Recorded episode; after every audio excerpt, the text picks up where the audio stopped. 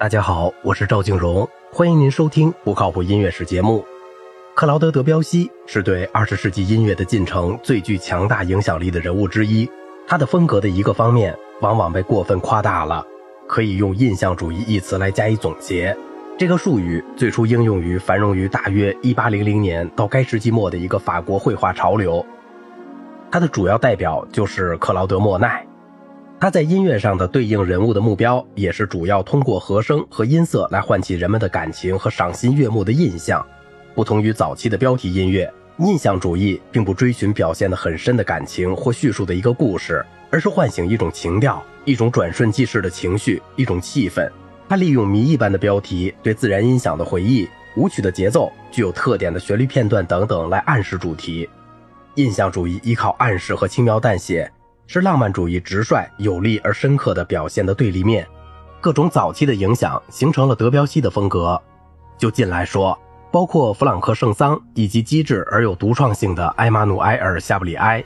但是，法国当代的画家和诗人对他的思想至少具有同样大的影响。德彪西对瓦格纳倾慕的同时，也厌恶他的夸夸其词和企图用音乐来阐释哲学。德彪西反倒是在俄罗斯音乐，特别是穆索尔斯基的鲍里斯·戈杜诺夫和他的歌曲中找到了具有潜力的新方向。格里格对他的影响前面已经说过了。一九零零年以后，拉威尔的影响突出起来，特别是在钢琴音乐中，部分是由于夏布里埃的西班牙和拉威尔的哈巴涅拉所启发的西班牙地方色彩。在《格里纳达之夜》和管弦乐曲《意象》中，伊比利亚乐章中表现得很明显。在肖邦的作品中，已存在印象主义风格的某些技术特点。在李斯特的埃斯特别墅的喷泉和一些晚期的钢琴作品中，也有类似的风格。德彪西从法国传统中继承了精致的感受力、贵族的趣味和反浪漫主义的音乐功能的观点。在他晚期的作品中，他恢复了对库普兰和拉莫遗产的信念。德彪西最著名的管弦乐作品《牧神午后》是根据马拉美的一首象征主义诗歌创作的。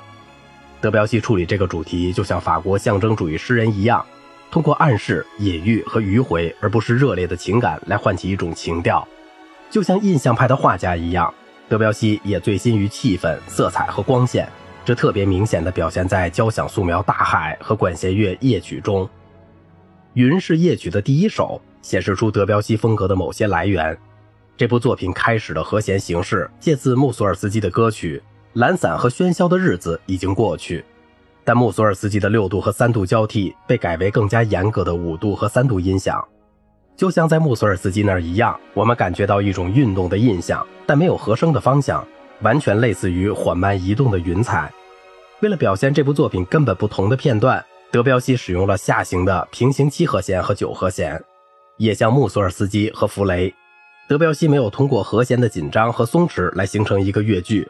而是设想每一个和弦都是乐句中的一个音响单位，它的结构更多的由旋律的形状或色彩价值来决定，而不是由和声的运动来决定。德彪西常常保持一种对调性的聚焦，一种调中心，但他无视和弦之间通常的调性关系，使它们成为有着明确特性的独立结构。作品《云》的中段是用德彪西喜欢的 ABA 形式写成的，有着更具异国情调的来源——爪哇的加美兰。这是一种主要由锣和其他打击乐器组成的乐队。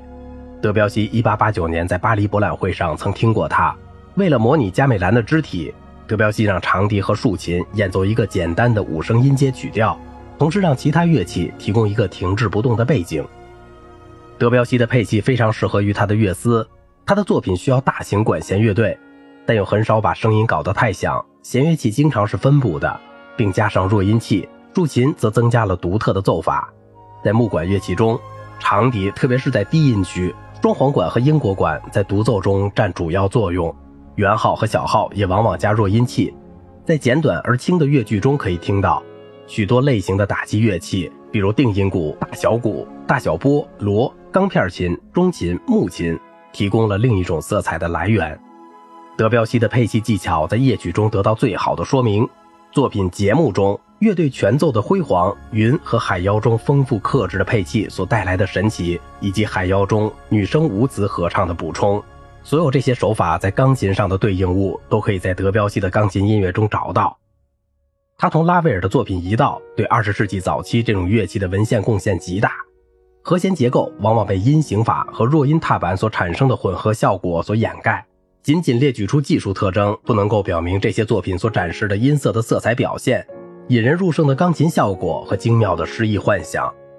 德彪西主要的印象主义钢琴作品出现在他于1903至1913年之间出版的一些曲集中，版画集、两卷意象集和两卷前奏曲。好了，今天的节目就到这里了。如果您喜欢我的节目，请您点赞、收藏并转发我的专辑。我是赵静荣，感谢您的耐心陪伴。